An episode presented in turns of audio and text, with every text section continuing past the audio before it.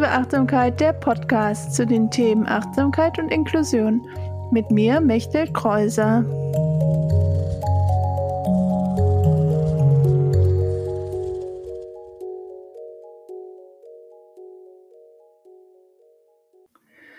Hallo, herzlich willkommen bei der ersten Folge von Inklusive Achtsamkeit, der Podcast. Ich bin Mechthild Kreuser, die Gründerin von Inklusive Achtsamkeit und ich freue mich darauf, euch in den nächsten Folgen mitzunehmen auf den Weg der Achtsamkeit und euch auch in Interviews spannende Menschen vorzustellen, die in ihrem Leben und ihrer Arbeit auch die Themen Achtsamkeit und Inklusion als Themen haben. Und jetzt in dieser ersten Folge geht es darum, was inklusive Achtsamkeit überhaupt ist und warum inklusive Achtsamkeit wichtig ist. Und ich habe überlegt, fange ich die erste Folge mit ähm, der Vorstellung von mir an und warum ich mich auf den Weg der Achtsamkeit begeben habe und wie ich Yoga und Meditation für mich entdeckt habe. Oder beginne ich erstmal damit, ähm, ja, inklusive Achtsamkeit zu erklären. Und dann habe ich mich dazu entschieden, damit zu starten, weil ich es einfach ähm, wichtig und spannend finde, dass äh, warum wir inklusive Achtsamkeit brauchen und es mir um dieses Thema geht und deswegen kommt das in der ersten Folge. Aber natürlich, wenn du jetzt schon reinhörst und du siehst, dass die zweite Folge auch schon veröffentlicht ist, dann kannst du natürlich gerne im Anschluss auch noch die zweite Folge hören oder dich sonst in zwei Wochen auf die nächste Folge freuen. Ich versuche so alle zwei Wochen eine neue Folge zu veröffentlichen. Das habe ich mir jetzt mal so vorgenommen als ähm, Zeitraum, den ich, glaube ich, ganz gut schaffen kann für alles andere, was auch sonst noch so bei inklusive Achtsamkeit ansteht. Ich freue mich total, dass ich jetzt hier mit diesem Podcast starten kann und euch mitnehmen kann und euch inklusive Achtsamkeit noch ein bisschen besser vorstellen kann. Genau, und ihr könnt mir gerne eine Nachricht schreiben. Ich habe eine E-Mail-Adresse eingerichtet, podcast.inklusiveachtsamkeit.de und natürlich findet ihr mich auch auf äh, allen Social-Media-Kanälen, also auf Instagram, at inklusive und auch auf Facebook heiße ich so. Das heißt, ihr könnt mir auch gerne eine Nachricht dazu dort schreiben. Und genau, ich glaube, das war es jetzt erstmal als Vorstellung. Und dann würde ich sagen, fange ich jetzt an mit dem Thema der ersten Folge was ist inklusive Achtsamkeit und warum brauchen wir inklusive Achtsamkeit? Was ist auch etwas, was ich oft gefragt werde. Deswegen freue ich mich jetzt, das nochmal ein bisschen tiefer euch allen erklären zu können. Genau, die Idee hinter inklusive Achtsamkeit kommt aus meiner eigenen Erfahrung und eigener Geschichte, ähm, bei der ein wichtiger Punkt war, dass ich oft für mich nicht äh, gesehen habe, dass andere behinderte Menschen auch Meditation und Yoga machen und ich irgendwie immer so reingerutscht bin in diese Orte, wo das ähm, war, aber nicht so ein Ort hatte, wo wirklich äh, selbstverständlich war, dass behinderte und nicht behinderte Menschen zusammen Achtsamkeit und Yoga praktiziert haben. Ähm, bisschen mehr zu meiner Geschichte ja dann auch in der nächsten Folge. Dann gehe ich da noch mal tiefer drauf ein. Äh, einfach so, dass ich gemerkt habe, es gibt noch nicht so viele Orte, wo das möglich ist und nicht so viel Angebot dafür. Und vielleicht wissen auch noch nicht alle behinderten Menschen, dass dies für sie möglich ist, als Achtsamkeit und Meditation positive Effekte für ihr Leben haben kann. Und deswegen die Idee zu inklusive Achtsamkeit, um dies zugänglicher zu machen.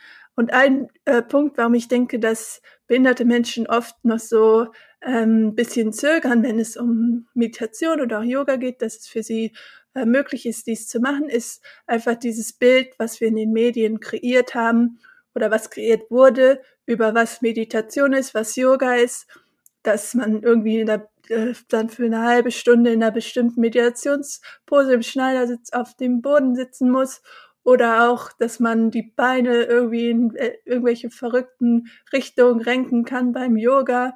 Und das hat dann ein bisschen dieses Bild geformt, dass mein Mann halt ein bisschen anderen Körper hat, eine andere Körperlichkeit, dass es dann für einen nicht so zugänglich ist. Und ja, es ist einfach Quatsch und es ist für jede Person möglich. Und Yoga ist eigentlich auch viel mehr als nur die Asanas, die Körperhaltung, auch dazu dann sicher später noch eine eigene Folge zu, äh, weil das ist ein riesiges Thema, wo man nochmal eigene Folgen zu machen kann.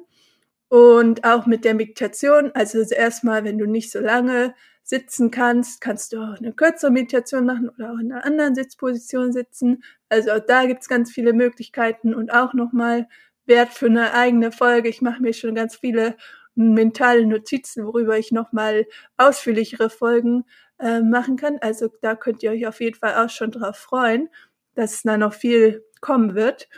Und ähm, auch ein anderer Punkt, der da ein bisschen mit reinspielt, ist, dass ähm, Yoga und Meditation ja oft auch so ein bisschen einen ähm, gesundheitlichen Aspekt hat oder also vielleicht sogar bis zum Thema Heilung und heilend und ähm, wo viele behinderte Menschen dann vielleicht so ein bisschen sich die Fußnägel aufrollen, weil wir so oft ähm, dieses geheilt werden zu hören bekommen haben, dass wir irgendwie, dass da wir nicht richtig sind mit unserer Behinderung und dass irgendwas geheilt werden soll bei uns.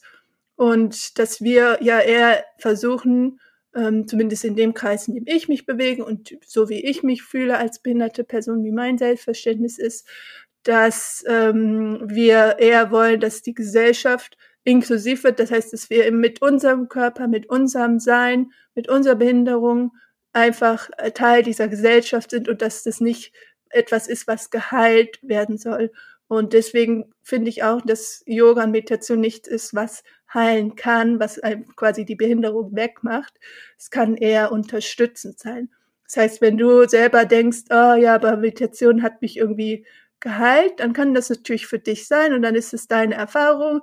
Ähm, aber ich selber denke nicht, dass so etwas wie Wunderheilung gibt. Deswegen für mich ist es einfach so, die Meditation hilft mir auf meinem Weg und hilft mir, hat mir bei sehr vielen Sachen in meinem Leben geholfen und ich möchte diese Erfahrung auch an Menschen weitergeben, aber ich sage nicht, dass davon etwas die Behinderung weggeht oder geheilt werden kann. Genau, das ist auch etwas, was mir sehr wichtig ist, immer wieder zu betonen, weil ich finde, man muss es immer wieder betonen, weil es halt oft dieses Bild gibt, dass ähm, Meditation oder Yoga so heilende Kräfte und Effekte hat, was aber in meinen Augen eher diese Unterstützung ist, besser damit umzugehen und vielleicht verändert und verbessert sich auch etwas, aber es ist trotzdem ist man immer noch mit dieser chronischen Erkrankung oder Behinderung und sollte auch sehen, okay, ich habe das und das ist ein Teil meiner Identität, den ich auch nicht wegmachen möchte, bei, bei mir nicht und bei jemand anders nicht. Und das ist einfach nochmal, was mir wichtig ist zu sagen. Und natürlich gibt es positive Aspekte von Meditation und es wird auch ja in vielen wissenschaftlichen Studien ähm, in den letzten Jahren und Jahrzehnten erforscht, wie Meditation und Yoga uns auch unterstützen kann und vielleicht auch bestimmte chronische Erkrankungen ähm, mildern kann oder verändern kann. Aber trotzdem immer diese, ähm, also okay, es geht nie darum, irgendwas wegzuhaben, was man hat, sondern vielleicht auch um den besseren Umgang damit, zum Beispiel den Umgang mit chronischen Schmerzen, dass man besser wahrnehmen kann, dass wir Schmerzen haben und vielleicht auch sehen können, was haben wir noch für andere positive Aspekte in unserem Leben oder auch das Thema Selbstakzeptanz. Das sind auch beides noch Themen, die ich noch in weiteren Folgen vertiefen werde, weil es auch beides sehr große Themen sind. Aber einfach nochmal zu sagen, es kann uns unterstützen, aber es soll nichts wegnehmen oder wegmachen. Und natürlich noch ein wichtiger Punkt in diesen ähm, Sachen ist der Umgang mit Stress. Also ich selber bin ja auch Mindfulness-Based Stress Reduction Trainerin, also für achtsamkeitsbasierte Stressverminderung oder Stressreduktion. Und gerade behinderte Menschen haben natürlich auch oft vielleicht mehr Stress, obwohl ich nicht den Stress von einer nicht behinderten Person wegnehmen möchte, aber einfach aus meiner eigenen Erfahrung mit vielen äh, Dingen, mit denen ich in meinem Leben konfrontiert bin, wie zum Beispiel ein nicht funktionierender Aufzug. Das ist nochmal ein extra Stressfaktor in meinem Leben, den vielleicht eine äh, nicht behinderte Person so alleine nicht erlebt, wenn sie nicht gerade mit mir oder mit dir als andere behinderte Person unterwegs ist. Und viele andere Sachen, dass wir immer bei Ärzten nochmal nachfragen müssen, ob die äh, barrierefrei sind und so. Das ist einfach, ja, diese ableistischen Strukturen, in denen wir leben, äh, erzeugen ganz viel Stress und Achtsamkeit kann uns dabei helfen, mit Stress umzugehen, also auch mit äh, Stress aus diesen ableistischen Erfahrungen. Und natürlich kannst du auch für dich einen eigenen Weg finden, wie du mit Stress umgehst. Es muss nicht Meditation sein, aber Meditation ist auf jeden Fall eine sehr gute Möglichkeit dafür. Genau, jetzt kommen wir zu dem Teil, ähm, dass Orte, an denen Yoga und Meditation angeboten werden, oft nicht barrierefrei sind und nicht zugänglich sind für behinderte Menschen. Also ich selber bin ja Rollifahrerin. Das heißt, ich muss auch mal danach gucken, dass zum Beispiel am Eingang keine Stufen sind oder ähm, ich kann selber jetzt auf eine, äh, da ich ein paar Schritte laufen kann, auf eine Toilette gehen, die nicht äh, rolligerecht ist, aber äh, das ist ja auch nicht für jede Person möglich, die Rollstuhlfahrerin oder Rollstuhlfahrer ist. Deswegen, und das ähm, hält uns dann oft schon davon ab, überhaupt in Yoga-Räume, Meditationsräume zu gehen. Das kenne ich aus meiner eigenen Erfahrung, dass ich auch echt äh, hier in Köln, wo ich jetzt seit acht Jahren schon wohne, eigentlich noch nie in einem Yoga-Studio war, einfach weil mich das immer abgeschreckt hat, vorher zu fragen, ob es für mich zugänglich ist und dann auch nicht zu wissen, ob ähm, die Yogalehrer, Yogalehrerinnen darauf eingestellt sind, dass jetzt eine Person vielleicht mit einem anderen Körper kommt, äh, weil wieder zurückkoppelnd auf dieses Bild von oben, von dem, wie sieht ein Yoga äh, Praktizierender in den Medien aus, da passe ich halt nicht rein in dieses Bild. Und das kann, hat mich abgeschreckt und es schreckt sicher auch viele andere von euch ab, einmal in ein Yoga-Studio zu gehen. Und da ist dann die Aufgabe von ähm, Yoga-Studiobesitzern und auch Menschen, die vielleicht irgendwie auch eine ähm, sagen können, warum ist euer Studio nicht äh, barrierefrei, einfach nachzuschauen, dass auch mehr Orte zugänglich sind für ähm, Menschen mit anderen Körpern, Menschen mit Behinderung, äh, Menschen mit chronischer Erkrankung. Genau, das wär, ist auch ein wichtiges Anliegen, warum ich inklusive Achtsamkeit gegründet habe, um diese räumliche Barrierefreiheit auch mit wieder in den Fokus zu rücken. Natürlich haben wir jetzt auch viele Online-Angebote in den letzten Jahren durch die äh, Corona-Pandemie bekommen und ähm, das ist auf jeden Fall etwas, was dann auch nochmal mehr Möglichkeiten gebracht hat, um auch behinderte Menschen den Zugang zu Yoga und Achtsamkeitsangeboten zu bieten. Aber natürlich wäre es auch schön, jetzt, wo es langsam auch vielleicht zum Sommer wieder möglich ist, in Räume zu gehen, sich in Räumen zu begegnen, auch ähm, wieder äh, mehr Yoga-Studios haben, wo wir wissen, dass sie barrierefrei zugänglich sind. Genau. Auch hierzu wird es nochmal eine längere, ausführlichere Folge geben, um auch äh, euch, als wenn ihr vielleicht selber Yoga-Studio oder Meditationsort habt, nochmal ein paar Tipps mitzugeben, wie ihr darauf achten könnt, dass behinderte Menschen ähm, euren Raum auch finden. Genau, das noch dazu. Und ähm, genau, in den Anleitungen selber, wenn ihr dann entweder Yoga-Lehrerin oder Meditationslehrerin seid, auch dort verschiedene Optionen geben, dass jede Person irgendwie merkt, ich kann da auch mitmachen und auch zum Beispiel dieses Bild, dass man dann die ganze Zeit, wenn man meditiert, im Schneidersitz sitzen muss, da auch immer die Option zu geben, dass wir auch eine andere Position wählen können, und die für uns angenehm ist, uns an eine Wand anlehnen. Zum Beispiel, weil wir merken, dass unser Rücken das gerade nicht mehr mitmacht, so lange aufrecht zu sitzen ähm, ja, genau. Ein Punkt wäre zum Beispiel auch Anleitung in leichter oder einfacher Sprache. Auch hier ist noch viel zu tun.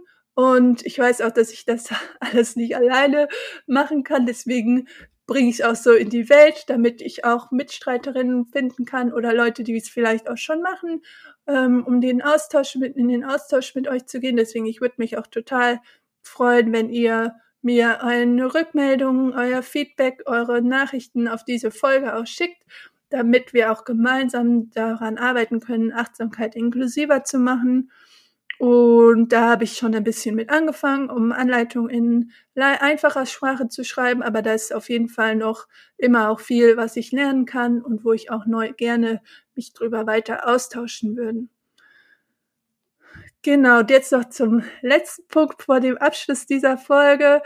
Das ist eins meiner Ziele, ist nämlich auch, wenn wir auch über das ganze Thema Räume öffnen sprechen und behinderten Menschen zeigen, dass Achtsamkeit für sie möglich ist, auch Menschen mit und ohne Behinderung in ähm, Meditationsorten und Achtsamkeitsorten und Yoga-Studios zusammenzubringen und zu zeigen, hey, wir kommen hier zusammen und wir ähm, leben quasi eine inklusive Gesellschaft, die es ja eigentlich unser Ziel ist als ähm, Gesellschaft, aber wir leider oft noch habe ich die Erfahrung gemacht, dass äh, nicht behinderte Menschen in meinem Alter zum Beispiel noch sehr wenig oder keine Erfahrung mit ähm, dem Kontakt mit behinderten Menschen haben. Und das finde ich einfach schade und finde ich auch eigentlich, ja, nicht gut, um es mal nett auszudrücken.